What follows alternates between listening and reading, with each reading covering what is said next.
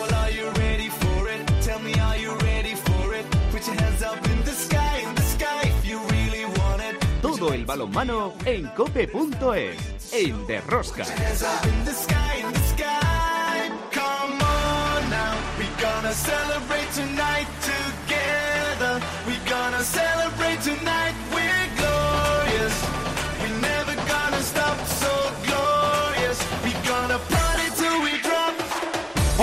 Ya estamos aquí otra semana más con todos vosotros. ¿Qué tal estáis todos? Amantes del balonmano, seguidores de Rosca. Faltan dos jornadas para terminar la primera vuelta de la Liga Sobal. En la parte alta, el Barcelona sigue líder, perseguido por un Vidasoa que no afloja. Granoller, pincho en Logroño, pero tiene en la mano su participación en la Copa de España, antigua Copa Sobal. Queda un puesto para esa competición y la lucha se centra casi casi entre Atlético Valladolid y Balonmano Logroño. Por detrás vienen Benidorm y Baitasuna, pero pocas posibilidades tienen. En la parte baja se abre una brecha de 5 puntos para la salvación. Allí están metidos Puerto Sagunto, Cangas y Sinfín.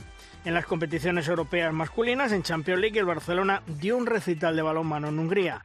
Los azulgranas estuvieron espectaculares y ganaron 30-31 diciendo que siguen siendo un equipazo a pesar de las bajas y que cuenten con ellos para la Final Four de Colonia. Esta semana en el Palau, Barcelona, Celje y Babarna en la European League mañana martes terminan su participación los equipos españoles en esa fase de grupos y quedan fuera de la siguiente fase. Cuenca recibe al Winterthur con Viran Morós y el balonmano Logroño viaja a Macedonia para enfrentarse al Alcaloy. Las guerreras han terminado la fase preliminar del Mundial 2023 con tres victorias y pasan con cuatro puntos a la fase principal. Allí se verán las caras con Países Bajos, República Checa y muy probablemente con Argentina. El miércoles 6 de diciembre, insisto, probablemente se jugará el España-Argentina. Las nuestras tienen más cerca el objetivo de obtener una plaza para encontrar y entrar en los cuartos de final y lograr una de esas siete plazas en juego para los torneos preolímpicos de París 2024. Estamos con confianza en las guerreras, pero sin fiarnos de los rivales enfrente. Como veis, una semana más tenemos muchas cosas que contaros. Os recomiendo no os perdáis ni un solo minuto del programa. El balomano. ¡A tope con la cope! ¡Empezamos! En el control de sonido Álvaro Español, en la producción del programa Belén Díaz de Arce y al frente de toda esta maravillosa y generosa familia apasionada del mundo del balonmano, Luis Malvar. En Cope Valladolid, como siempre, Juan Carlos Amón. Hola, Juan Carlos. Muy de Darly Zogby. ¿Qué tal? Muy buenos días a todos. Buenos, buenas tardes o buenas noches cuando nos estés escuchando. Vaya partido que se marcó ayer y gracias a Dios, gracias a ella creo, y a Pablo Arcos, tenemos esas esperanzas intactas porque madre mía, que, que lo que sufrimos ayer contra Brasil, chico. Menudo segundo tiempo, menudo segundo tiempo. Ya, ya hablaremos ahora de él. Y también en Cope Logroño, Chema Jodra. La Chema, muy buenas. ¿Qué tal? ¿Cómo estáis? ¿Todo bien? Bueno. O sea, ¿me tengo que pelear con Amón con la Copa España o qué? Bueno, Sí. Copa Sobal. Bueno, Copa España, es verdad. Sí, sí. Copa, Copa España, España. Copa España. Y, y lo que vais a descansar de no viajar por Europa, eh, que bien os va a venir. Yo es que además como no viajo, como no tengo maleta, no... No, pero no- digo, digo tus chicos, tus chicos de Logroño. Oh, ¿eh? bueno, a ver. Te van a bueno, agradecer, pues, ¿eh? A ver, si es que es, eh, lo hemos hablado 300.000 veces, ¿no? A ver, es una alegría, es no sé qué, coges un poquito más de subvención porque juegas en Europa, pero es que después es que es, eh, es, que es muy complicado. ¿Eh? Y ahora mismo, tal y como está el equipo, a pesar de que todavía tiene bajas, pero bueno, es lo que se le, lo que se le pide y lo que ha hecho siempre el, el Ciudad de Logroño, ¿no? Que es mm, pelear, luchar y competir. Luego, pues ahora ganarás, empatarás o, perderás, ¿no? Y, la verdad es que el, el sábado tuvo un- unos minutos realmente espectaculares. Tuvo otros chungos, ¿eh? pero después se rehizo y tuvo unos minutos espectaculares, magníficos de balonmano. Mm, Y en cuanto a Valladolid, Luis, pues decir que eh, el pasado viernes dijo Pisonero que en ningún momento la Copa de España o Copa Sobal, como queramos, para identificarlo en fechas, que la Copa Sí. Que no entraba ni mucho menos dentro de los objetivos iniciales. Y a mí lo que me está sorprendiendo es que eh, ahora mismo estamos compartiendo objetivo pues con equipos con los que hace años también competíamos por algunos, ¿no? Pues como es Logroño, además, después de varios años compitiendo con, bueno, pues con otros equipos de la parte baja que no voy a nombrar para no desmerecer a nadie. Y lo curioso, lo curioso es que el equipo de Pisonero está sabiendo competir en esas aguas. A mí yo creí que se le iba a quedar un poquito grande, pero no, está sabiendo sacar adelante sobre todo los partidos en los que tiene mucho más que sumar que de restar. Así que, bueno, pues gratamente sorprendidos en Valladolid con la temporada que está haciendo el Atlético y sobre todo con esos 16 puntos que te dejan a 6 de la permanencia, que es el objetivo inicial. Impresionante la temporada de verdad que está haciendo el Atlético Valladolid. De momento nosotros nos vamos para hacer el primer análisis de la jornada. Si quieres conocer toda la actualidad del mundo del balonmano, descárgate de Rosca en cope.es.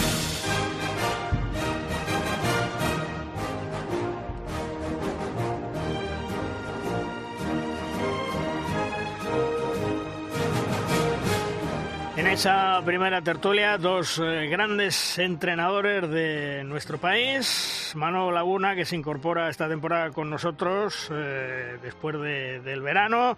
Hola Manolo, ¿qué tal? Muy buenas. Muy buenas, ¿cómo estáis? Muy bien. Encantado de estar con vosotros otra vez. Eh, para sabes que para nosotros es una alegría que, estés con nosotros y que siempre hablemos de balonmano. ¿Eh, Manolo? Pues sí, es, es, lo nuestro, ¿no? Al fin y al cabo. Mm. Bueno, ¿sabes quién tienes de compañero de tertulia esta temporada? Pues no sé. Bueno, pues eh, un tal Manolo Cadenas. Hola Manolo, ¿qué tal? Ahí va. ¿Qué tal? Hola a todos. Ahí están, los grandes Manolos del balonmano español, los grandes Manolos, ¿eh? Por favor. Eh, hola, querido amigo, ¿cómo estás? ¿Todo bien? Muy bien, todo bien, fenomenal. Aquí con, con ganas de, hablar un poco de balonmano, ya que tenemos menos actividad, se agradece este tipo de tertulias con Luis. Bueno, pues eh, a ver, Manolo, Manolo Laguna, eh, ¿qué te ha llamado la atención esta jornada? Tal vez la victoria de Logroño sobre un Granoller que parece que iba piano a piano subiendo y que estaba cada vez más fuerte. Bueno, sí, eh, eh, pero es una sorpresa relativa, eh, porque Logroño sabemos que tiene capacidad de, competir.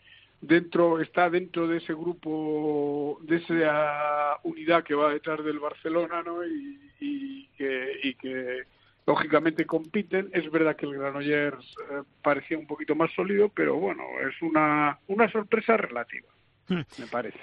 Y a ti, eh, Manolo Cadenas, ¿qué te parece eh, el Granoller? Porque había cogido ritmo y, el balonmano Logroño, bueno, lo está pasando mal, yo creo, en Europa y todos pensábamos que la factura se la, se la estaba pasando y de hecho hasta hace poco el, el balonmano Logroño no, no funcionaba como todos esperábamos. Está claro que, bueno, empezó ganando claramente Granoller, pero Logroño poco a poco fue tomando el mando del partido y de, en los últimos partidos, en las últimas jornadas, pues el equipo en ascenso más que ninguno es el Logroño.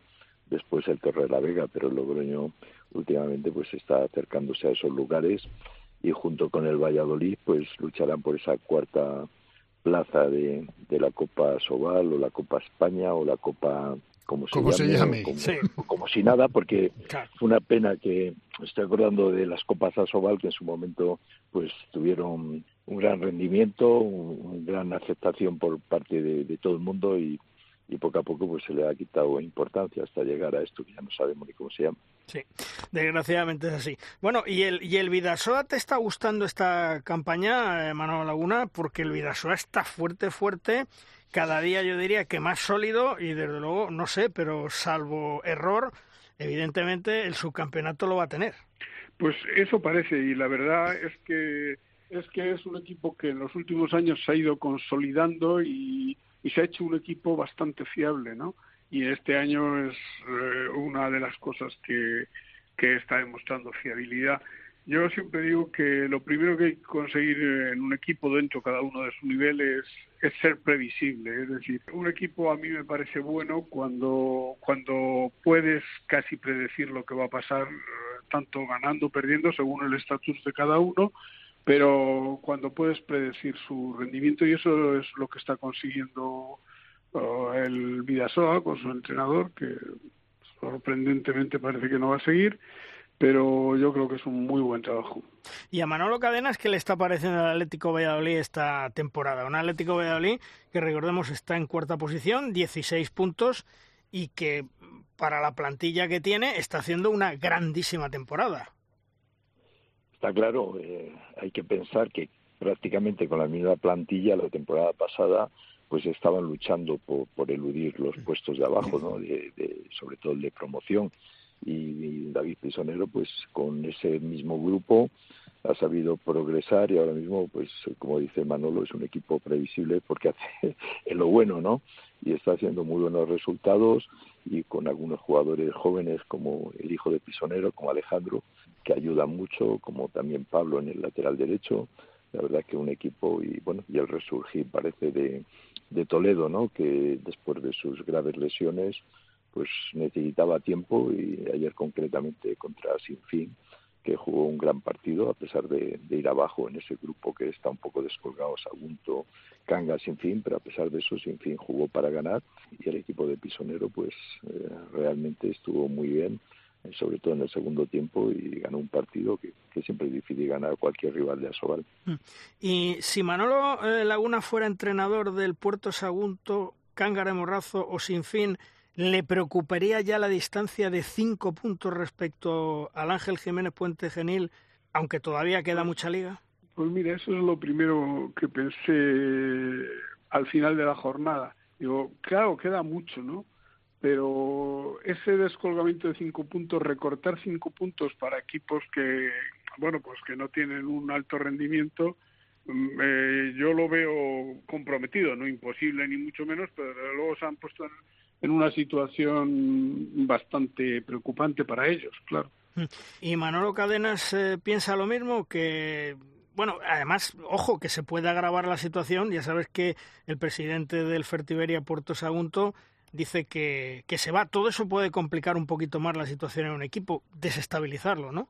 Bueno, eh, a veces eh, este tipo de situaciones se pueden aprovechar para, para crecer, pero a principio de la continuidad de una temporada de un presidente de un proyecto parece lo más adecuado. Realmente no, no tengo una información al respecto, hmm. pero bueno, si viene otra gente que lo hace mejor, hmm. estaría, estaríamos en, en, una buena línea. Hmm. Manolo Cadenas eh, y Manolo Laguna, sin lugar a dudas, dos grandes técnicos, conocen a la perfección el balonmano. Estamos ya mm, prácticamente en puertas del europeo masculino 2024 eh, que se va a disputar en Alemania. Ya conocemos la lista de 35 preseleccionados que ha dado Jordi Rivera. Y sorprende, bueno, no si sorprende, porque ya sabéis que a Jordi le gusta dar cancha a los jóvenes, meter en esa lista de 35, mm, meter a Gurri vale, meter a Javier Rodríguez vale, pero llama un poco la atención, eh, Manuel Laguna, el meter a los hermanos Cicusa, ¿no? Bueno, eh, a mí no me sorprende, porque como tú bien dices, eh, conocemos a Jordi, ¿no? Y Jordi es un hombre valiente que apuesta por los jóvenes y además a jóvenes con valor que están haciendo una buena campaña, ¿eh? que también en su club, pues cuando aparecen lo están haciendo lo están haciendo muy bien. Ya de hecho les había llevado a esta competición de preparación en la Semana Internacional y no lo hicieron mal. Yo yo creo que Jordi es eh, inteligente y no no piensa a corto plazo y no se agobia y está haciendo un equipo con capacidad de evolucionar y, de hecho ha habido muchos relevos en los últimos años, relevos necesarios, ¿no? Por, por edad y por todo, y el rendimiento no ha bajado ni un poquito. Yo creo que, que es una buena apuesta y, confío en que le va a salir bien. Porque Manolo Cadenas, eh, la apuesta de Jordi Rivera con gente joven, con gente veterana, porque en la lista, fíjate, está Gedeón Guardiola, que seguro va a ir, Mira Moros, que lo tiene ahí pues un poquito, digamos, en reserva por si pudiera pasar algo, Antonio García con 38 años, Valero Rivera con 38. Esa mezcla es buena, ¿no? De, de cara a este relevo que se está produciendo y que muchas veces cuando yo le digo a Jordi lo de relevo, bueno, no relevo y tal, porque los datos y las apuestas están saliendo bien. Nos estamos metiendo, creo recordar, que llevamos cuatro o cinco semifinales consecutivas. Sí, el rendimiento de la selección con Jordi Rivera está siendo espectacular porque no tenemos tan jugadores con tanto potencial como, otras selecciones.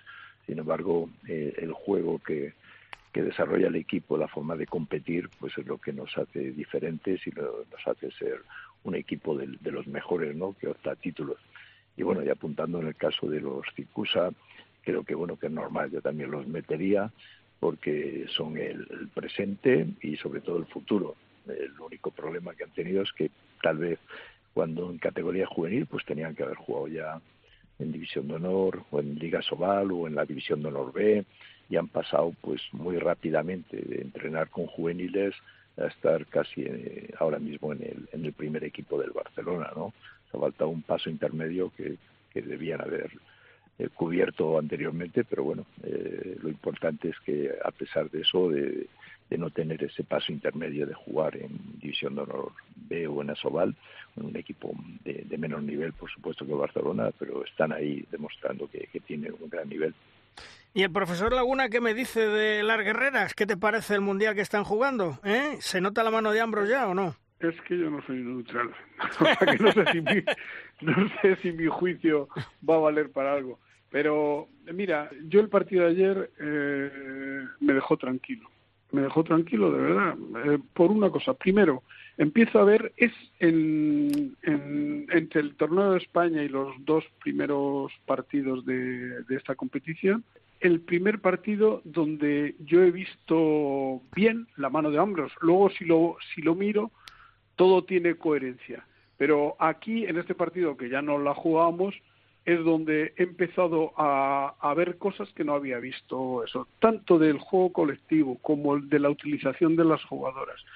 Eh, es una lástima que al final, eh, consiguiendo el, el, este, pues eh, en el segundo tiempo hubo algún momento, también hay que tener en cuenta que, que Ana Paula hizo un partido extraordinario por encima de lo que últimamente la había visto. O sea, es una grandísima jugadora y se puso ahí.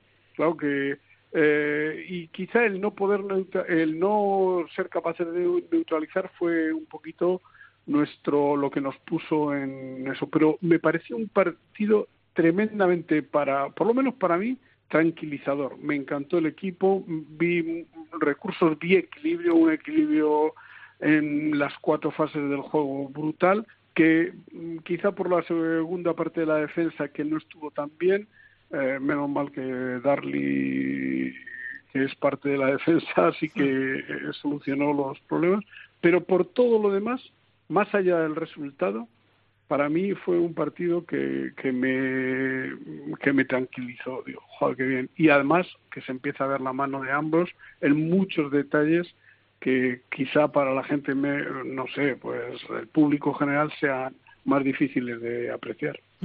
Y Manolo Cadenas, eh, ¿le está gustando la selección? Ojo que ahora vendrán Países Bajos, un gran coco, mm. República Checa, y yo creo que entre Congo y Argentina será Argentina la que debe de pasar, ¿no? Bueno, he visto poco. Eh, ayer intermitentemente el partido. Eh, estaba viendo también el Valladolid sin fin, que me encantaba. Pero bueno, creo que, que, ganaron el partido dos veces, ¿no? Porque después de ir ganando se les puso muy difícil. Y lo más difícil eh, lo hicieron, que es volver otra vez a, ponerse al mando y acabar ganando. Y aparte, bueno, vi un equipo muy intenso, con, muy competitivo. Y bueno, y Ambros, pues. Eh, ¿Qué se puede decir de Ambros? Que, que ha triunfado plenamente eh, ha sido campeón de Europa. Eh, ser campeón de Europa supone que, que, eres campeón de la mejor competición para mí de balonmano que existe, la Champions. Por lo tanto, seguro que, como dice Manolo, que su mano se, se notará y se va a notar todavía más.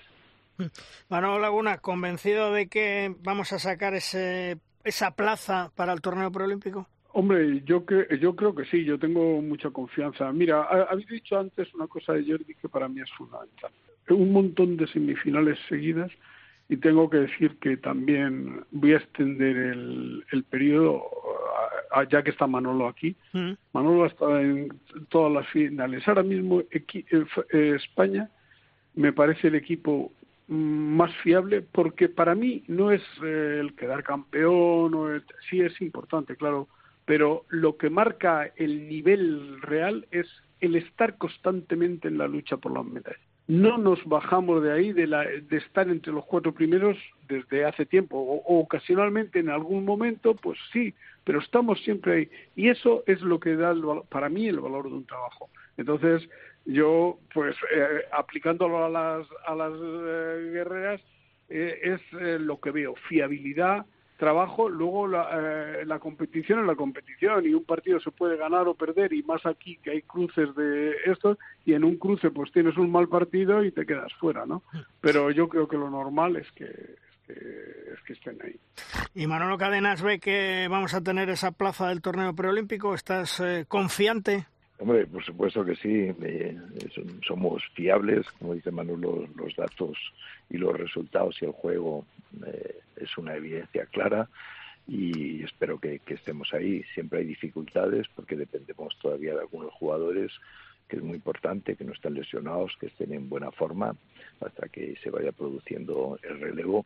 Pero si tenemos a los jugadores en buena forma, seguro que, Jordi conseguirá otra vez estar entre los mejores. Pues seguro que sí, seguro que sí. Manolo Laguna, oye, un placer que estés otra vez con nosotros y si no nos hablamos antes, feliz Navidad, aunque todavía es pronto, y todo lo mejor para el próximo año. Cuídate mucho.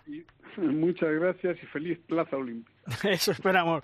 Y también a Manolo Cadena. Manolo, gracias por estar con nosotros. Feliz Navidad, feliz año y, y a pasarlo bien, ¿eh?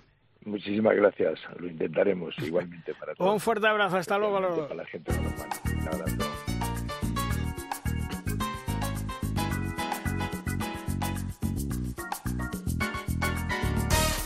Todos pendientes del calendario de esa fase principal donde estarán nuestras guerreras, unas guerreras que sí, casi seguro yo diría, se van a enfrentar el miércoles Argentina. Hoy lunes tiene que disputarse la Argentina-Congo, pero todas las expectativas es que Argentina debe de derrotar al país eh, africano. Por lo tanto, el miércoles se jugaría ese España-Argentina.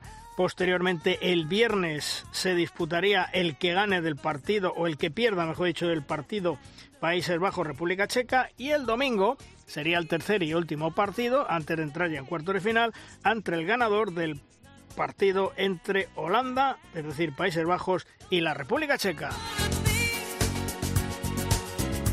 En La es el momento de nuestra firma invitada. Esta semana la firma nos llega de la estilográfica de uno de los periodistas más veteranos y conocedores del mundo del balonmano. Es nuestro compañero José Javier Iso, un José Javier que siempre nos aporta reflexiones interesantes y que la mayoría de las ocasiones nos pasan desapercibidas. Hola José Javier, ¿qué tal? Muy buenas. Hola, muy buenas, eh, Luis. Eh, ¿Qué tal? Bueno, oye, ¿sobre qué nos hablas esta semana, José Javier? Bueno, hoy quiero hablar de felicitaciones. Bueno, vamos a ver. Pues vamos allá, vamos allá. Hoy quiero aprovechar este momento para felicitar a alguien, a aquellos que han sido convocados por el, el seleccionador para jugar el Campeonato Europeo del 11 al 29 de enero y ver si son capaces de clasificarse para los Juegos Olímpicos. Seguro que se lo han ganado para estar ahí. Pero también quiero felicitar a un jugador que este mes sumaba un nuevo título a su palmarés, el de campeón del mundo por clubes 2023 con el Magdeburgo. Se trata del navarro Sergei Hernández, que a sus 28 años tiene en su haber un bronce en el Mundial del 2021, plata en el Europeo de 2022 y oro en los Juegos del Mediterráneo también de 2022. Y ahora este nuevo título. Ahí es nada. Llegar a un equipo de la talla del Magdeburgo no es fácil. Hay mucho, pero mucho trabajo detrás y además hay que ser inteligente para saber sacar el máximo rendimiento. Podemos decir que toda su vida desde niño ha sido una competición. Se inició en Aneitasuna, llegando pronto al primer equipo. En el primer equipo ha estado tres temporadas. En la temporada 18-19 lo buscó el balomano Logroño. Eh, ahí estuvo dos, dos temporadas. De ahí pasó al Benfica durante tres temporadas más y esta última en el Magdeburgo. Decía que su vida es una competición porque en su casa así lo ha vivido, ha sido la constancia. Sus padres, atletas navarros, le han sabido inculcar lo que es el deporte y el esfuerzo que hay que hacer si quieres obtener premios. Su madre, Goya Ferrer, atleta olímpica en el 92, nos decía que le reta a su hijo porque ella fue olímpica y él no ha llegado todavía a ese escalafón. Una provocación que Sergei quiere cerrar trabajando para conseguirlo. No es fácil, hay muchos y buenos que quieren lo mismo, pero en la vida todo puede lograrse y más cuando el ejemplo lo tienes en casa. Hace unos días hablábamos con él y nos decía que no cierra la puerta a volver a España. Y yo le preguntaba a Barcelona, ¿por qué no? Ahora mismo no, porque tiene contrato con el conjunto alemán, pero quién sabe. Y mira, Luis, hablando de qué hacen en Alemania para llenar las canchas, nos comentaba que el marketing es la pieza fundamental. Mucha inversión de dinero en este apartado que al final merece la pena. Los jugadores están muy comprometidos con los sponsors y viceversa. Y a lo mejor, a través de las experiencias que nos cuentan estos jugadores, que son ya ídolos para los suyos, podríamos dar la vuelta a la situación actual de nuestro balonmano. La verdad, José Javier, es que la Liga Sobal es liga profesional, cogido entre pinzas, entre alfileres, pero algo debían de mirar en espejos como la Bundesliga o como la Liga Francesa. Efectivamente, como siempre, José Javier, precisa tu comentario y preciso tus observaciones. Un fuerte abrazo, José Javier. Si no nos hablamos antes, si no nos hablamos antes, feliz Navidad y feliz año, José Javier. Un fuerte abrazo. Igualmente, gracias. Hasta luego.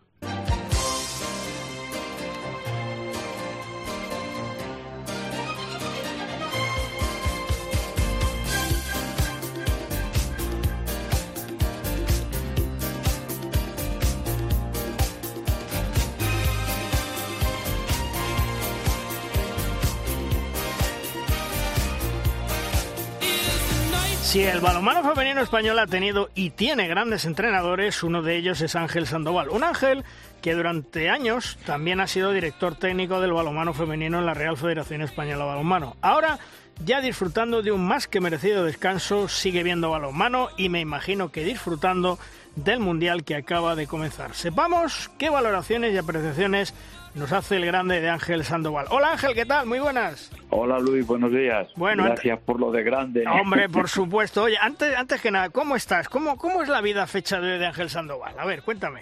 Bueno, pues es una vida diferente, muy centrado en el tema familiar, disfrutando mucho de, de mis nietos que me están cubriendo un poco eso que siempre me había dejado el balonmano, que me había dado muchísimas satisfacciones, pero me había quitado eh, tiempo con mis hijos de pequeños, ¿no? Y ahora, pues mira por dónde me ha ofrecido la posibilidad de recuperarme con los nietos y ahí ando muy, pero que muy motivado.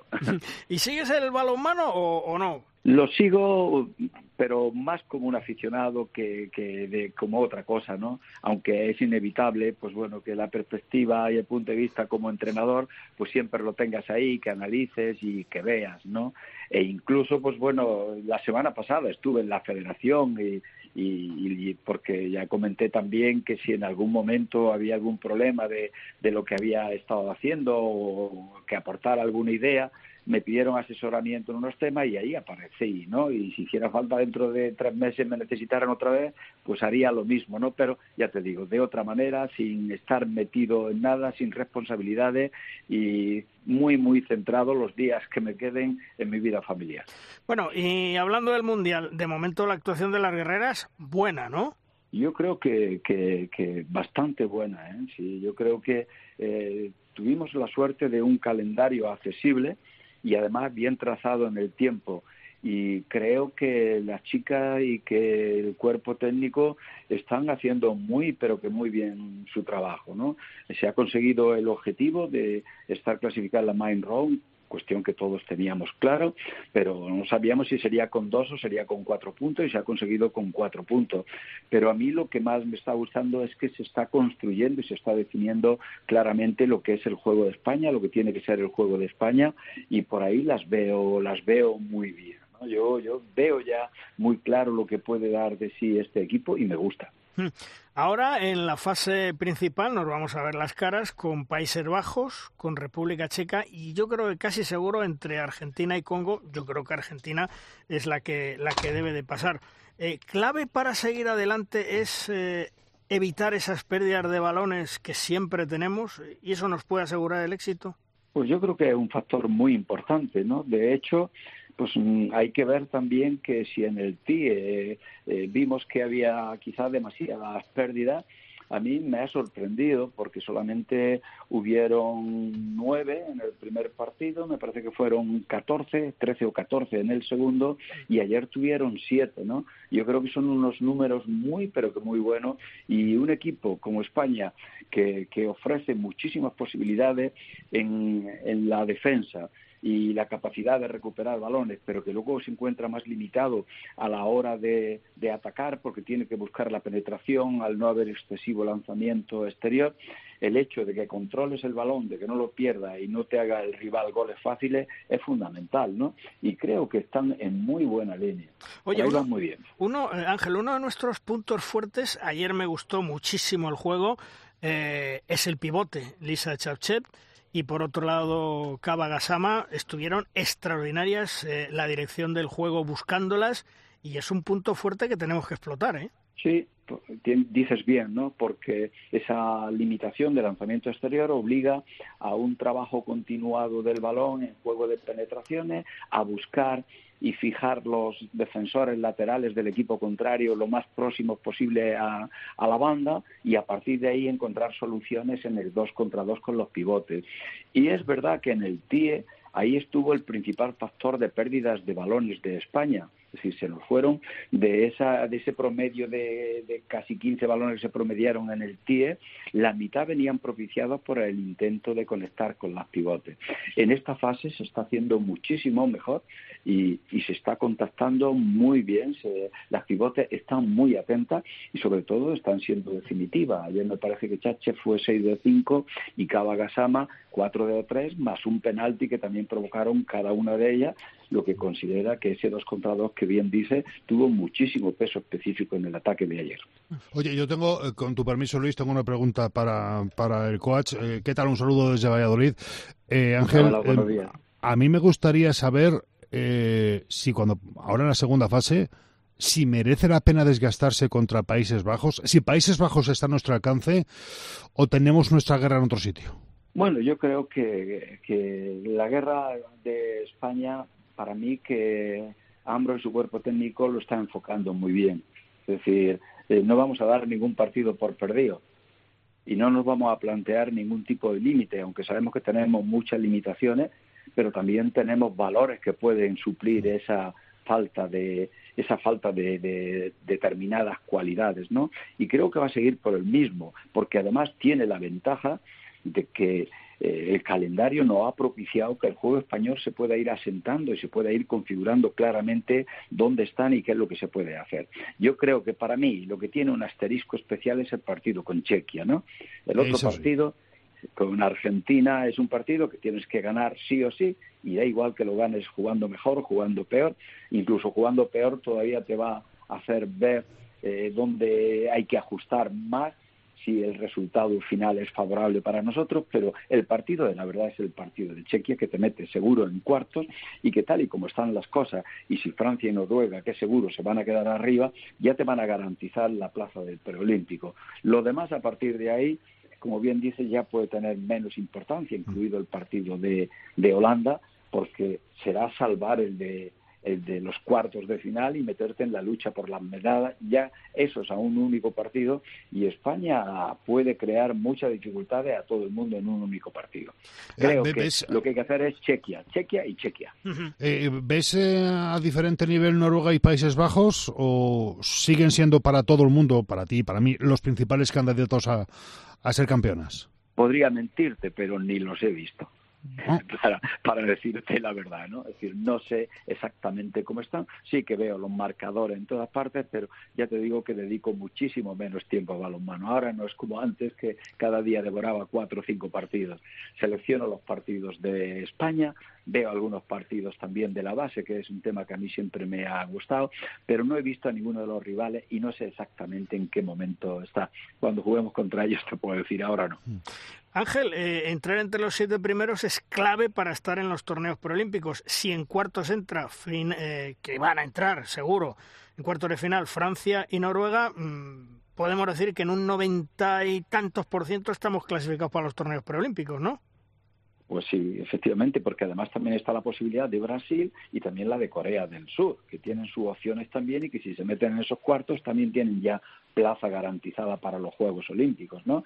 Es decir, que España lleva un camino muy, muy, muy bueno y ya te digo, como se gane a Chequia, está en semifinales y tienes preolímpico metido en el bolsillo, bueno, yo jugaría eh, cinco contra uno y seguro que ganaba. Seguro. Oye, y, y el preolímpico, ya sé que cuesta una pasta, ¿eh? Y que los chicos, eh, también me imagino que Paco Blasque se querrá traer el preolímpico. ¿Tú crees que nos permitirían traer los dos preolímpicos masculino y femenino a España? O, o al final dirán, mira chicos, solo uno para España?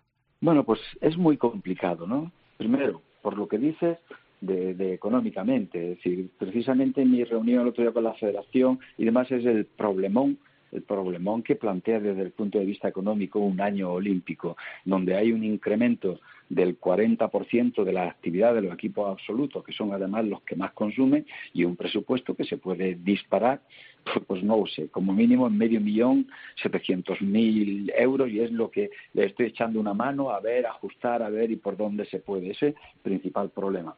El otro problema es muy complicado que a un país le den también dos, pero también te digo una cosa, el presidente de la Federación Española de Balonmano tiene mucha influencia dentro de la IHF y ha conseguido cosas importantes y sobre todo, y sobre todo, las dos actividades que ha organizado relacionadas con competiciones de la IHF han tenido altísima valoración y, y yo creo que el elogio por parte de, de, de Hassan y de todo su equipo. ¿no? Yo creo que, que ahí el presidente tiene muchas posibilidades de cazar al menos uno de los dos de los dos preolímpicos.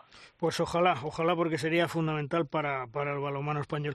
¿Y mm, piensas que va a haber algún equipo revelación en el Mundial o que el pescado está vendido como siempre? Bueno, yo siempre creo que cabe la posibilidad de algún europeo en forma. Es decir, eh, lo supuso anteriormente Austria, ¿no?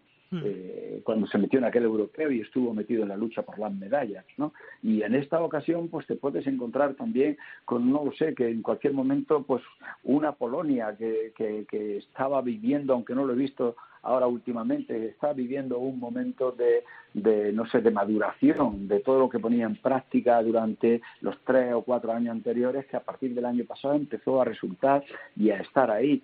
O puede ocurrir, no sé, que, algún equipo de fuera también pudiera hacerlo. Alguien podría haber pensado en Japón viendo la actuación que tuvo en el TIE, lo que pasa que la marcha ya de la competición y los puntos que veo que tiene, pues ya le han puesto las cosas muy complicadas. Eh el futuro del balonmano español femenino con las junior y las juveniles, desde luego también es muy bueno, ¿eh? hay que reconocerlo. Bueno, yo creo que ahí a la chita callando eh, hemos hecho un trabajo muy serio, muy serio y, y, donde ha habido muchísimo esfuerzo. Cuando te hablaba de, de cuatro o cinco partidos diarios, la mayoría de los que veía eran de la base, ¿no?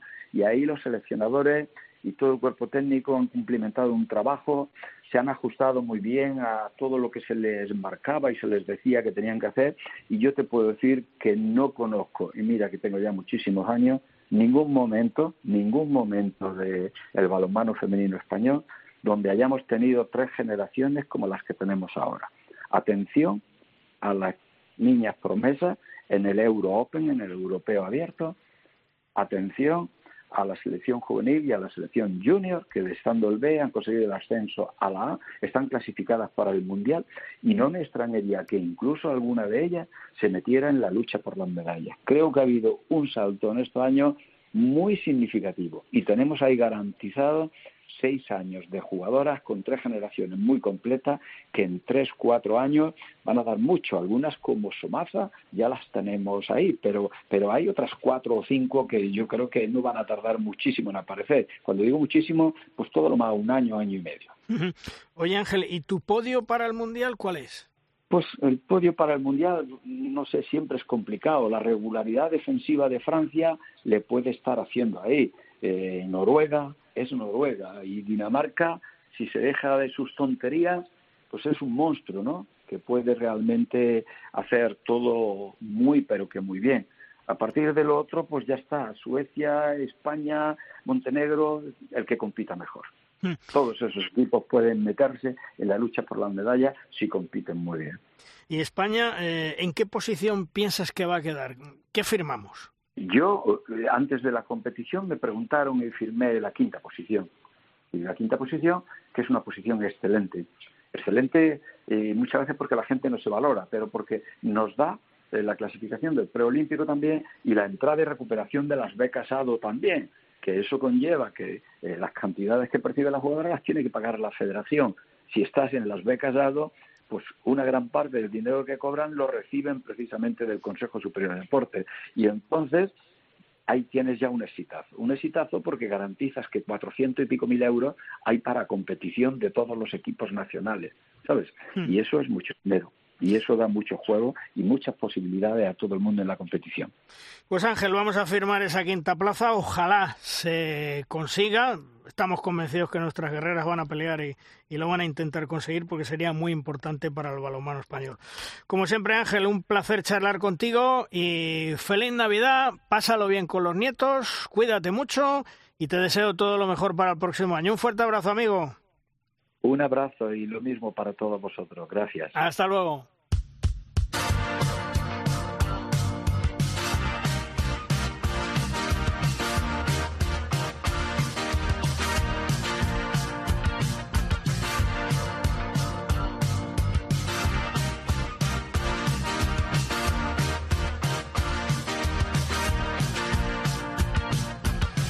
Esta temporada el venidor ha sufrido una renovación deportiva estructural con muchos cambios. Uno de ellos ha sido la del banquillo, que lo ha asumido el técnico gallego Sergio Carballeira por dos temporadas. Sepamos cómo está viviendo esta campaña el venidor, todos esos cambios. Hola Sergio, ¿qué tal? Muy buenas. Buenas Luis, ¿qué tal? Bien, oye, asumiste un reto importante y de momento va bien, ¿no? ¿Qué valoración me haces? Sí, de momento pues muy positivo, ¿no? Creo que fue un cambio muy grande de reestructura en todo el club, no solo a nivel deportivo, ha habido cambio de presidente, cambio de directiva, bueno, eh, al final una reestructuración grande en la plantilla, con el cambio de entrenador y bueno, sabíamos que, que el inicio iba a ser importante, ¿no? Esa coger confianza, coger coger puntos que nos dieran tranquilidad para trabajar y creo que de momento pues bueno, el inicio ha sido ha sido por lo menos de un notable. Porque el venidor mm, ha sufrido una profunda remodelación esta temporada y eso sí, hay que tener paciencia, demasiados cambios. Sí, al final, pues bueno, esto es deporte, al final necesitas necesitas trabajar, necesitas tiempo, necesitas que los jugadores se, se empiecen a conocer, que, que creen sus propias asociaciones, que, que, se adapten también a mi forma de entrenar, a lo que queremos buscar y bueno, yo creo que, que la adaptación ha sido muy rápida, que los chicos están trabajando muy bien y bueno, eso nos, nos ha ayudado a, que se notase rápido en la clasificación y, durante, durante esta primera vuelta. Porque la pretemporada, la verdad, no te ha ayudado mucho con el tema de lesiones, ¿no?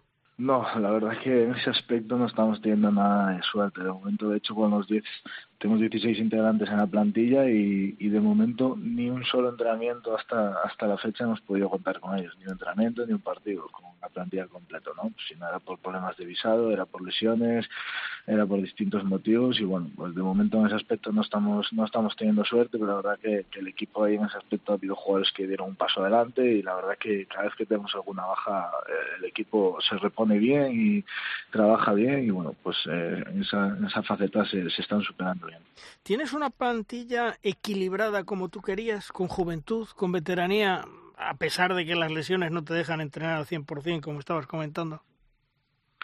Sí, desde el inicio, eh, bueno, la plantilla la hicimos con el anterior presidente, con Javier Avinza, y lo que comentamos fue tener combinaciones en todos aspectos, ¿no? Tanto en la edad, tenemos gente veterana, a lo mejor Nacho Valles, por ejemplo, no es un jugador muy veterano, pero sí con muchísima experiencia en la plantilla y que tiene un rol muy importante, junto a Polo, junto a Moscarielo, bueno, tenemos, tenemos gente que tiene peso, que tiene ya años en, Liga Sobal, ¿no? Y conoce muy bien la categoría, luego gente muy joven, con, mucha hambre, que, está haciendo las cosas muy bien y que, y que no se está notando para nada su y luego en cada puesto buscamos tener esa versatilidad, tener jugadores de, distinto perfil que nos pudiesen aportar en cada puesto en función de las necesidades que nos fueran planteando la competición y creo que lo conseguimos todo, ¿no? Quizás ese, ese debe que dices tú y que que no estamos consiguiendo tener la plantilla al completo y al final pues toda esa versatilidad no, no la puedes disponer al completo, pero bueno, no, nos está ayudando, tenemos la, la plantilla que queríamos y de momento pues muy contentos.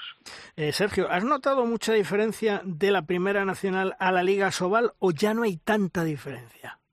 no, sí, sí, sigue, sigue habiendo mucha diferencia. Al final, la, la Primera Nacional también, conforme ha habido fuga de talentos cada vez más por, el problema económico en la Liga Sobal, pues las categorías inferiores han ido bajando. Yo creo que La Plata quizás eh, parece que empieza un poquito a, tener grandes proyectos, empieza a tener un poder económico un poquito más fuerte, empieza a notarse un, un nivel más alto, pero, pero bueno, al final la diferencia es muchísima, sí, el salto es grande y, la diferencia pues es bastante, es bastante grande. ¿Y, en el equipo qué cosas te faltan por pulir a fecha de hoy? Bueno, pues nos falta a veces, eh, pues mira, estamos trabajando ahora sobre, sobre el partido de ayer y bueno, nos falta a veces tener un poquito más de, de claridad. preparamos muchísimas cosas del partido, preparamos todas las facetas que, que se pueden dar y al final no insistimos mucho sobre, sobre lo que nos está de éxito durante el partido. No somos capaces de, insistir, queremos tener mucha variedad y, no somos capaces de, de, ir a lo claro y luego variar a partir de ahí. Nos está costando, ayer contra Nava nos costó los dos puntos, no insistir en lo que no estaba saliendo bien, queríamos buscar más variantes de lo que al final nos estaba poniendo Nava y bueno, pues ahí se nos fue. Quizás ese punto y, y, defensivamente a veces eh, tenemos muchos altibajos durante el partido, tenemos fases donde, donde tenemos tenemos momentos muy muy buenos y otros donde pues donde somos un coladero. Y esa esa regularidad defensiva junto a poder ser un equipo que, que haga transiciones más rápidas que también nos pasa lo mismo igual que en la defensa por momentos somos un equipo que, que le da mucho dinamismo y mucha velocidad al juego pero luego por otros donde sí que lo necesitamos no somos capaces de, tener esa velocidad. Esta liga Sobal eh, cada día es más una liga de jóvenes que desgraciadamente luego dan el salto al extranjero. Eso mm, a los entrenadores yo creo que os complica mucho las cosas temporada a temporada, aunque ya estáis acostumbrados.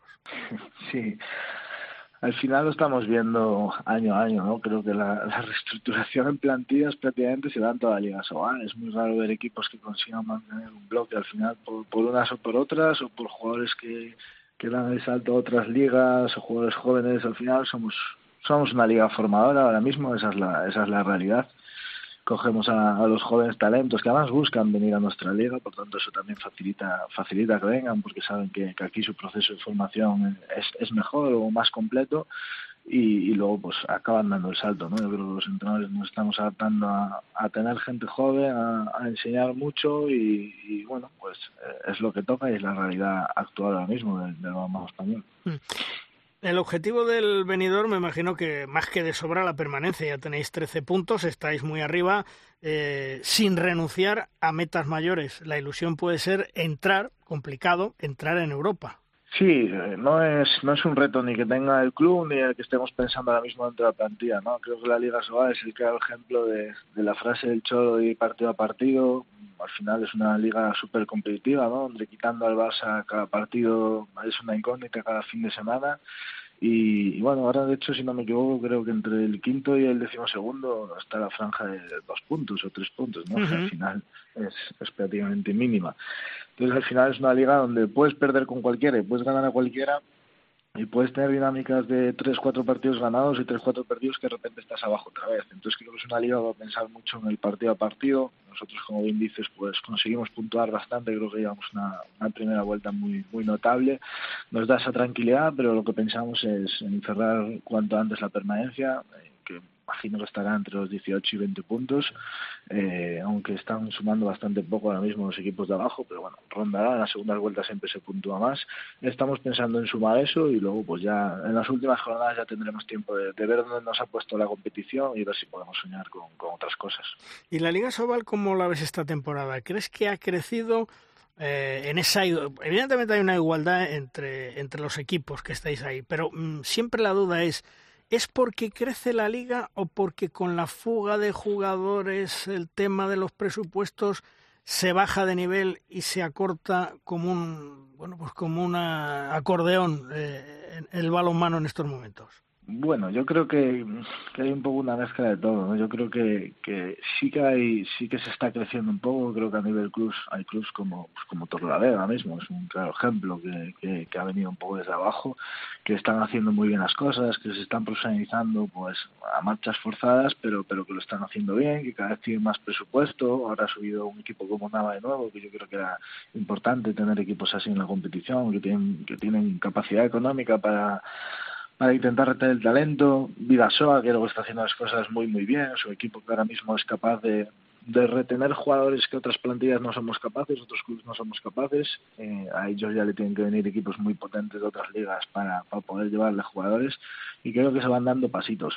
Pero al final la realidad es esa, ¿no? Que a los al mejor o los dos mejores jugadores de, de, cada equipo de digamos la zona media o media alta al final pues se lo están llevando equipos franceses equipos alemanes bueno eh, al final se van al extranjero y, eso pues hace que te vuelvas a reconstruir y que pues, te obliga cada año a que vuelva a estar la igualdad al máximo ¿no?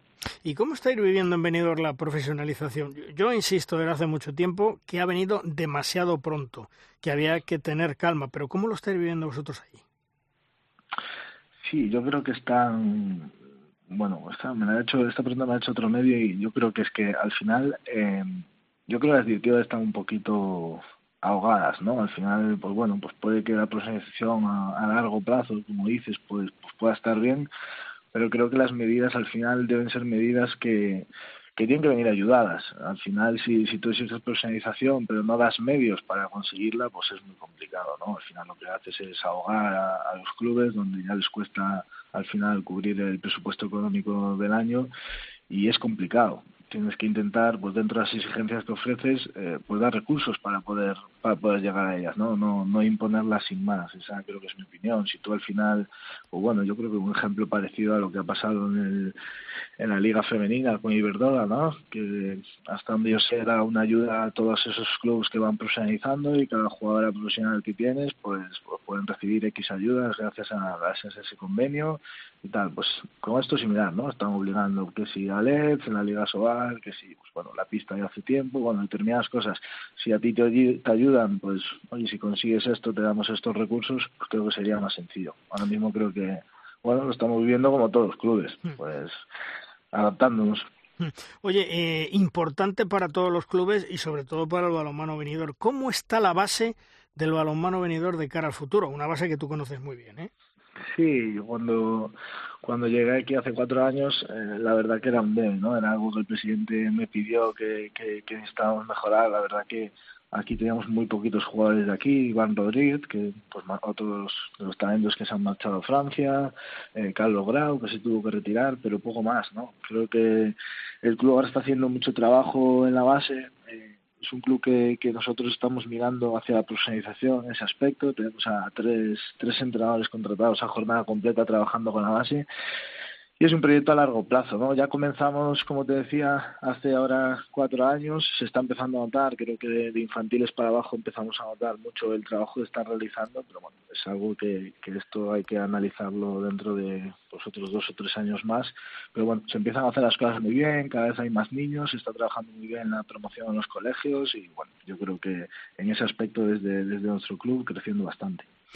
Pues Sergio Carballera, el técnico del balonmano venidor esta temporada, que ahí está llevando un equipo que ha sufrido una tremenda reestructuración, profunda remodelación y que de momento está con 13 puntos y ahí está luchando en la parte alta de la clasificación. Sergio, toda la suerte del mundo para esta temporada. Como te le he dicho a los anteriores eh, compañeros y a los anteriores personajes que hemos entrevistado. Te deseo un feliz año y una feliz Navidad. Un fuerte abrazo. Muchas gracias, Luis. Fuerte abrazo. Hasta luego.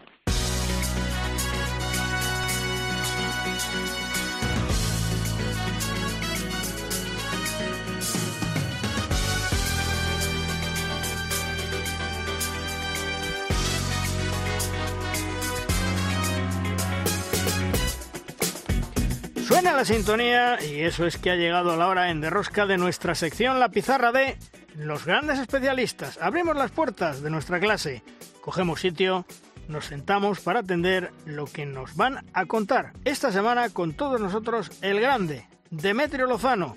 Demetrio que ha jugado en los clubes más importantes del mundo ganando títulos y con la selección española también ha ganado medallas en diferentes campeonatos. Hola Deme, ¿qué tal? Muy buenas. ¿De qué nos hablas esta semana en tu pizarra, Deme?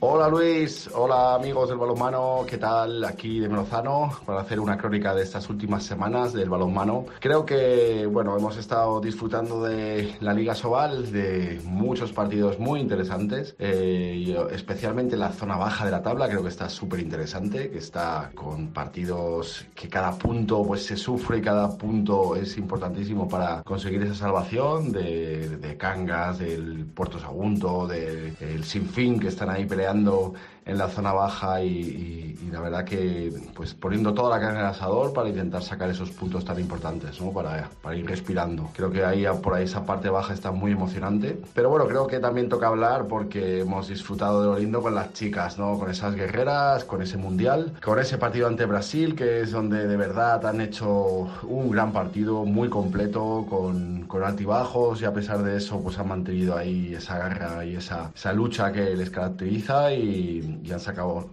han sabido sacar el partido adelante. Creo que es ilusionante que sigan en esta línea, que sigan creciendo cada vez más, cada vez más, que sigan confiando y soñando, porque les queda bueno, un mundial muy largo, muy duro, que, que les va a servir para crecer seguro y para ir, si van poquito a poco cumpliendo objetivos, pues a ver hasta dónde llegan, ¿no? Un gran nivel, gran nivel de Dinamarca y Noruega, que están que dan mucho miedo, pero bueno, creo que nuestras guerreras tienen que soñar, tienen que seguir creciendo y, y ojalá nos hagan disfrutar como lo han hecho ante Brasil, ¿no? que ha sido uno de los partidos pues más bonitos sin duda de este Mundial de España y de los mejores de los últimos años, en los que a pesar de ir ahí abajo, hay momentos muy complicados, lo han sabido sacar, ¿no? Y eso hace crecer a los equipos y mirar para adelante de otra manera y confiar en su trabajo, en el entrenador y de esa manera llegarán los objetivos, llegarán los, los premios. Bueno chicos, a seguir disfrutando, a ver qué, nos depara esta semana de, de Asobal y de Mundial de chicas y tope con las guerreras, que ojalá, ojalá lleguen muy alto. Un abrazo a todos.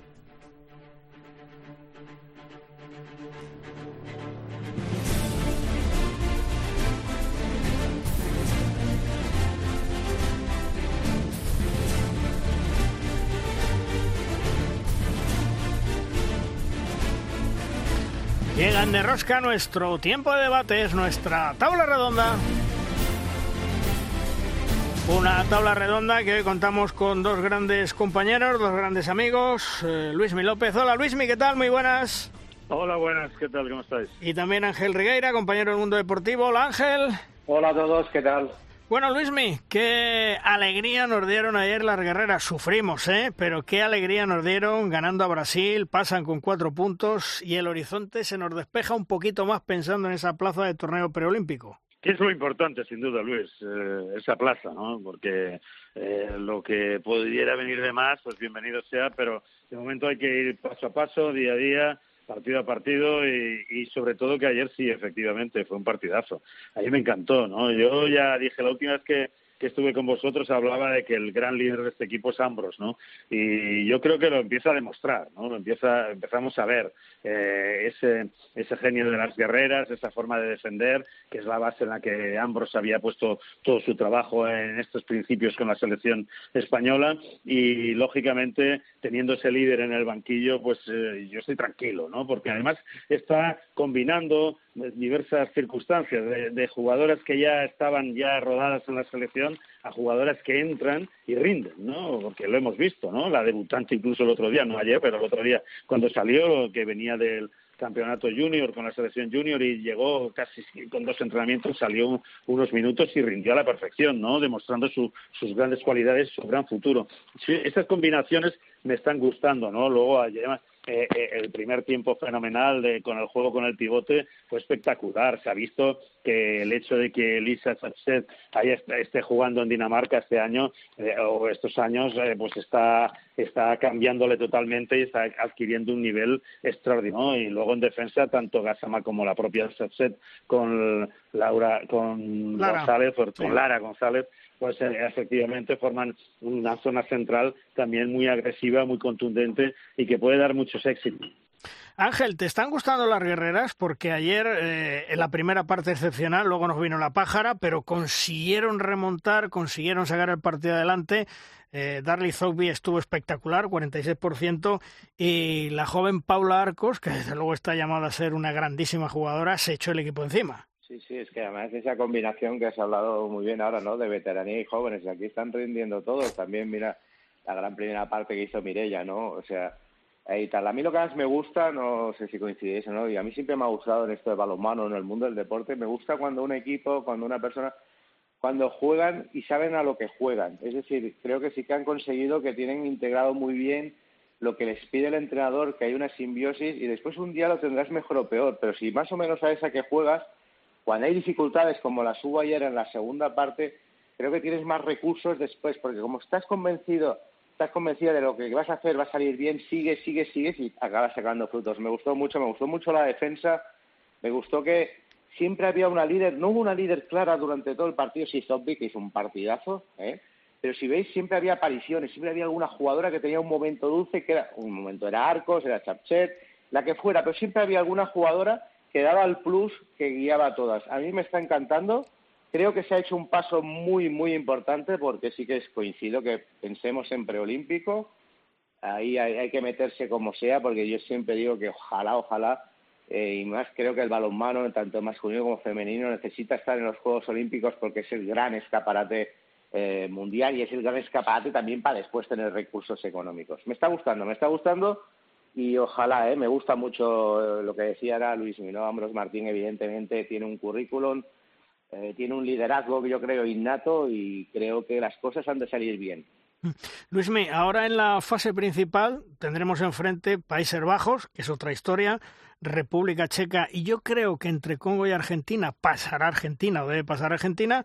Y hace un rato hablábamos con Ángel Sandoval, que sabéis que fue director técnico femenino de la Federación Española de Balonmano y nos decía el partido clave donde se tiene que centrar para meterse en cuartos, República Checa. Sí, claro, porque además yo creo que además comenzaríamos en el cruce con ganador de la Argentina-Congo, ¿no? Sí, sí, uno de los dos. sí. Y, y, y, eso también nos viene bien, ¿no? Porque pasa un poco como ha sucedido en la fase de grupos, ¿no? Que comenzamos de menos a más eh, en cuanto a la categoría del rival. Y entonces aquí si comenzamos a mitad de semana con, con el ganador de la Argentina-Congo, pues eh, lógicamente yo creo que podríamos tener un camino que luego sí, que efectivamente con Chequia, pues Ángel es un experto y evidentemente está totalmente acertado, tiene toda la razón, de que sería el partido clave, ¿no? Porque luego ya Países Bajos ya es un escalón superior, pero Chequia sí sería el partido clave para decir estamos en cuartos, porque pasamos con cuatro puntos, eh, recordemos, eh, y, y, si estamos en cuartos ya prácticamente el, el puesto de preolímpico lo tenemos asegurado y a partir de ahí pues a disfrutar porque el objetivo era ese, la plaza olímpica, la plaza de, posibilidad olímpica de, torneo preolímpico y lógicamente se consigue eh, en, en esta fase principal frente a Chequia, pues lógicamente luego ya pues a disfrutar y a soñar. Sí, porque Ángel, eh, en esta fase principal que estamos hablando de Países Bajos, República Checa, Argentina, yo creo que después del subidón moral de ayer, ganando a Brasil, entrando con cuatro puntos, las cosas pueden venir bastante rodadas. Otra cosa es el partido, como dice Luismi, contra Países Bajos, pero contra Argentina y contra República Checa las cosas deben de ir más rodadas todavía. Sí, hay que ir con cuidado en el primer partido, porque sales muy favorito y ahí sí que no puedes fallar con Argentina, eh, que sabemos que después pasan cosas muy raras. Eso yo creo que es un partido que hay que demostrar un poquito madurez, ambición y aquí estamos nosotros, estamos jugando bien y vamos a cumplir el objetivo. República Checa, yo veo, también coincido, es el, el gran partido porque es el que va a decidir que vamos a estar o no en, cuartos de final, porque Países Bajos no es lo mismo afrontarlo con los deberes hechos, oye, que nos podemos dar una alegría y vamos a ver qué pasa, aunque sepamos que está para otras cosas Países Bajos, pero esto hay que jugarlo que no tener que llegar pues eh, después de haberte llevado a lo mejor un balapalo con República Checa. Pero yo no creo que haya que pensar, hay que pensar como estamos pensando ahora en positivo, en que el calendario nos está ayudando desde el primer día en este, en este mundial. Parece como que las cosas mm, se nos están dando bien, se lo están ganando, pero es que aparte también desde el principio el calendario ayudaba. Pues vamos a seguir actual poco a poco, ya digo, primero sobre todo el primer partido que tiene que ganar España en la segunda fase, pero son esos partidos trampa que hay que hay que sacarlo con cierta superioridad, ¿no? Con, una ambición, no llevarse ningún susto, llegar bien a República Checa, yo creo que jugando bien hay muchas opciones de que España gane, y después Países Bajos, oye, si nos damos una alegría, pues mira, bien que bien, pero jugarlo como una fiesta. Fijar, hablamos de Ambros, que ha llegado, yo diría que uno de los mejores entrenadores femeninos del mundo, con las guerreras, que se está notando ya su mano pero es que en el otro lado, donde nuestros hispanos, Jordi Rivera renueva, ha renovado el contrato con los hispanos. La época del balonmano español con Jordi Rivera la tenemos casi, casi asegurada hasta el 2028, Luismi. porque cuando se hablaba, cuando precisamente la inquietud se creó en unas declaraciones que hizo el propio el propio seleccionador cuando decía que bueno que París estaba seguro y que luego tenía ganas del día a día tal y cual y eso creó una pequeña confusión en el sentido de decir lo dejará después de París y, y pero claro ahora ya con la renovación con otro ciclo olímpico, pues bueno, pues tenemos ahí asegurado unos años de continuidad importante, ¿no? Y además cuando se están llegando jugadores que vienen de unos juniors y unos juveniles muy importantes y entonces están llegando a la que va a ser ya, ya el cambio total generacional después de París, ¿no? Entonces, pues lógicamente a mí me ilusiona que siga Jordi Rivera, porque además eh, no solo es el hecho de, las grandes competiciones, es el trabajo que realiza en la federación, no solo de seleccionador, sino de director, técnico y ese trabajo que hace con las distintas generaciones en el CAR de Sierra Nevada, ¿no? Esas concentraciones de las cuales él va sacando jugadores eh, de, todos los estilos y, que se están viendo, ¿no? Y que se está viendo en los distintos, en las distintas convocatorias y en las distintas selecciones eh, nacionales, ¿no? Porque Ángel, fíjate, Jordi Rivera, cómo apuesta y sigue apostando por los jóvenes. Los hermanos Cicusa en la lista de los 35 para el europeo.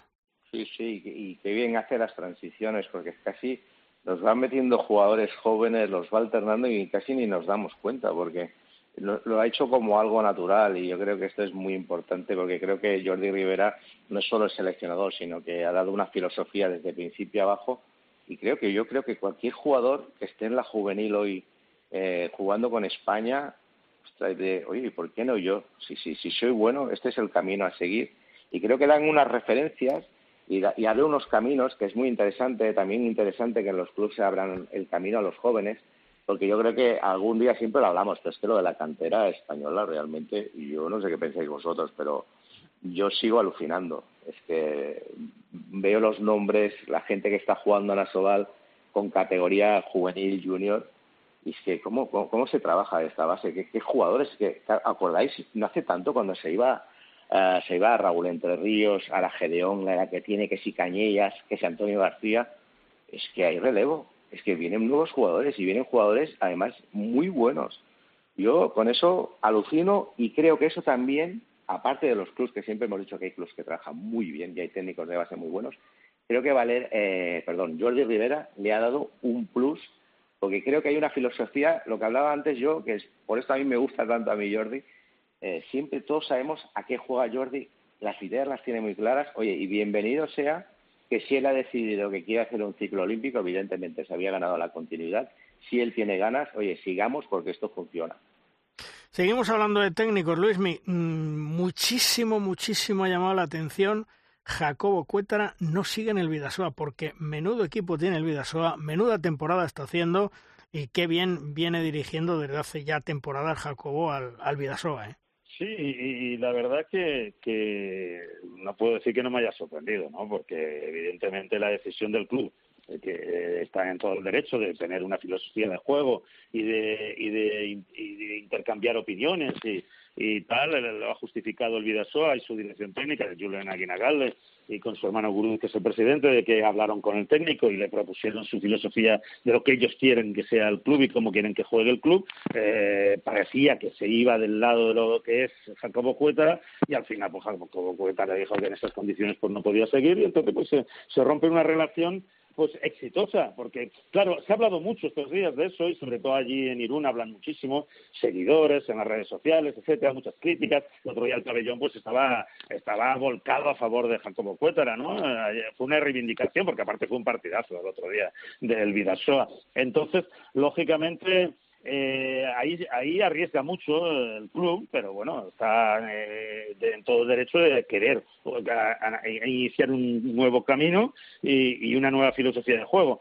Jacobo eh, eh tiene una forma de juego clásica, ya lo hemos visto, los, los múltiples cruces, la fuerte defensa, contraataque, eh, pero, pero bueno, Eh, a mí me está encantando, vamos, eh, ha sacado jugadores jóvenes cuando la crisis de resultados y la crisis de, lesionados, de lesionados más que de resultados, de lesionados, sacó a jugadores jóvenes y, ahí están los jóvenes, ¿no? Que están rindiendo a mil maravillas, les ha salvado de situaciones complicadas y están rindiendo ahora a la perfección y ahora ya se han hecho un poco más veteranos dentro de la juventud y, son hombres importantísimos para el Vidasoa, ¿no? Bueno, son decisiones del club y, vamos a ver si ese riesgo que adoptan los hermanos Aguinagalde con la Junta Directiva de Vidasoa, al final tiene frutos o no. Eso lo, eso lo dará el tiempo, ¿no? Pero de todas formas, Jacobo se ha ganado pues todo el derecho a, demostrar y está demostrando que es un grandísimo entrenador, uno de los mejores entrenadores de este país. ¿no? Porque Ángel, eh, como dice Luis Mío, un grandísimo entrenador, Jacobo Cuetra, un mirlo blanco en el mercado, desde luego no le va a faltar trabajo y lo mismo suenan las campanas de, del extranjero, ¿eh? Sí, seguramente ya tendrá ofertas. Eh, es evidente, su trabajo es que no hace falta más que ver el equipo. Y vemos que lo está llevando perfectamente. Aquí ha habido un, problema. Yo, a mí lo que no me ha gustado tanto, yo no sé, es que a veces eh, nos pasa a todos, ¿no? Que no sabemos cuando dos partes no se entienden, bueno, pues hay que tomar una decisión, pero es que ha salido todo, ha explotado, les ha explotado las manos. Y esto creo que es lo, único que se tenían que haber evitado. Yo creo que quedará como un regusto amargo cuando al final, oye, si no han llegado a un acuerdo filosofías diferentes, Jacobo se lo ha ganado, consideran los Aguinagalde que no, si miramos, yo creo que también los Aguinagalde saben de esto, ¿no? De balonmano, no es una persona caprichosa que pasa por el club y ha decidido. Bueno, no han llegado a un acuerdo, se la juegan, yo creo que se la van a jugar la directiva, se la van a jugar los Aguinagalde, porque lo de Cuétara está ahí, Jacobo ha hecho un gran, un gran proyecto, pero imaginaros que esto, por lo que sea, para quedar bien, deciden seguir el año que viene, si no se llevan bien, si no hay, si no hay sintonía entre el entrenador y la directiva, hay que tomar una decisión. Yo creo que va a ser al final lo mejor para los dos si no se entienden. Allá la directiva se la va a jugar, a ver si aciertan o no aciertan. Y evidentemente a Jacobo no le van a faltar ofertas y yo creo que con la liga francesa aquí al lado y otro tipo de ligas, con el trabajo que ha hecho, y dudo ya mucho que no tenga ya varias ofertas sobre, sobre la mesa. Mm. Luis, me hay un tema que yo creo que no se le ha dado eh, mucha relevancia, pero que yo creo que es importante, y es las palabras de Juanjo Bataller, el presidente del Fertiberia Puerto Sagunto, que dice que se va. Eh, Bataller dice que el actual apoyo de Fertiberia va a ser insuficiente para seguir en la nueva liga eh, profesional de Asobal. Si de aquí a un par de meses sale un nuevo patrocinador, cambiaría el panorama y el mandato de esta junta directiva dice que es no gastar más de lo que tengamos. Una actitud, por supuesto, responsable, pero que, ojo, mm, abre una puerta a lo que estamos hablando muchas veces de si la profesionalización ha sido demasiado pronto o no. Desde luego, responsable es para no hipotecar al club. Hombre, evidentemente, Luis. Eh, además, Juanjo siempre ha sido así.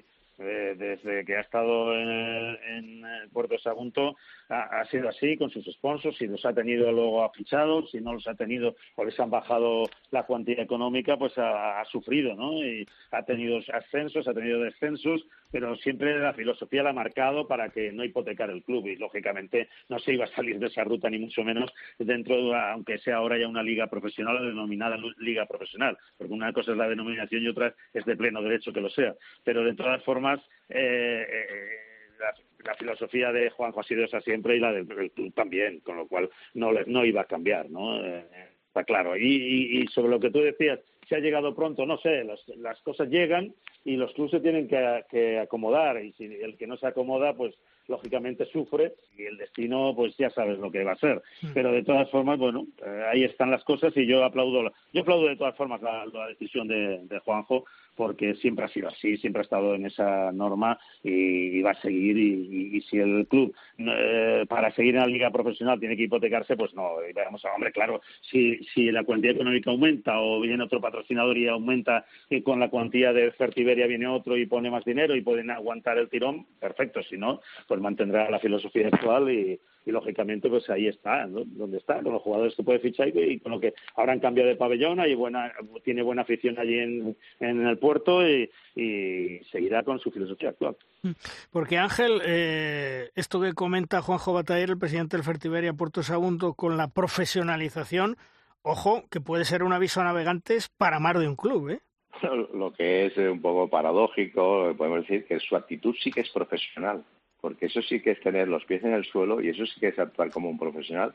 Saber que un club no se hipoteca, un club tiene que vivir con lo que tiene. Es mejor salvar el club y que siga una filosofía, que juegue en otra categoría, pero que permanezca, ¿no?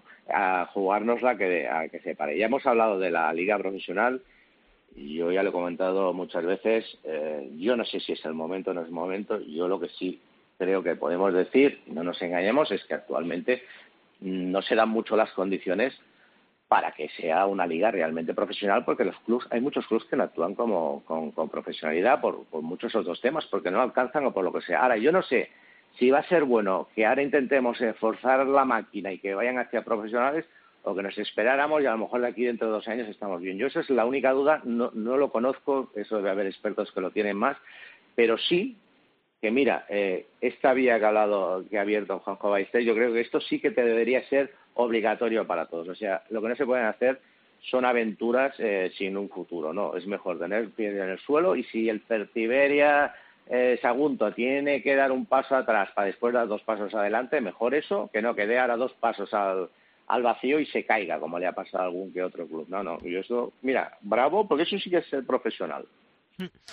Pues veremos, veremos a ver cómo queda esa profesionalización y la actitud de Juanjo Batallero, desde luego, es muy responsable pensando en el futuro del club. Terminamos nuestra tertulia. Luismi, si no nos hablamos antes, Feliz Navidad y todo lo mejor para el próximo año 2024. Un fuerte abrazo. Un abrazo fuerte y mis deseos lo mismo para todos vosotros. Hasta luego, Luismi. También a ti, Ángel. Feliz Navidad y todo lo mejor para el próximo año. Un fuerte abrazo, amigo. Muchas gracias y mucho balonmano olímpico, mundial y europeos y todo lo que sea el año que viene. Que vaya muy bien. En ello estaremos. Un abrazo, Ángel. Hasta otro día. Un abrazo. Vamos terminando programa, vamos terminando edición, como siempre, con el maestro, con Tomás Guas y sus 7 metros. ¡Lanza, Tomás! Malvarrosquitos, el Barça nos dio la cara buena contra el Brest. Hemos visto ahí eso, cara y cruz, en el parado, encajó 41 goles, bueno, notablemente inferior, pero en un día, la semana pasada, extraordinario contra un equipo que es el que mejor se organiza el contragolpe, dos o tres tíos por puesto, bueno, un rival de campanillas y le ganó. Total, él va a salir del grupo y anunciando al mundo que quiere estar otra vez en la final de Colonia. Veremos, va bien esto. Terminamos programa. Juan Carlos, hasta la semana que viene. Chema Jodra, hasta la semana que viene también. Oye, por cierto, déjame que te diga que es que he estado aquí de invitado consorte sí. porque me ha encantado la tertulia joder lo que he aprendido. De verdad, no, no, te lo digo en serio, ¿eh? O sea, eh, en un par de ocasiones iba a abrir la boca y digo, pero ¿para qué lo hago si, si lo voy a fastidiar? No, no, de verdad, ¿eh? O sea, me fíjate que me gusta normalmente todas las tertulias y tal, pero, pero es que hoy me ha resultado especialmente satisfactoria. Así que enhorabuena para ti y para los contertulios. Tenés que haber preguntado algo, Chema, hombre, tenés que haber preguntado algo, seguro. No, no, no, no, no hoy he aprendido. Bueno, pues la semana que viene nos escuchamos. Un abrazo, Chema. Hasta luego. Un abrazo. Y todos vosotros ya sabéis, próximo lunes tenéis aquí una cita con todos nosotros en Derrosca, donde os contaremos todo lo que es actualidad del mundo del balonmano y ojalá podamos deciros que las guerreras se han metido en esos cuartos de final y donde están en juego las plazas de los preolímpicos, que ese es el objetivo para las guerreras y para el balonmano femenino español. Nos vemos en siete días. ¡Adiós!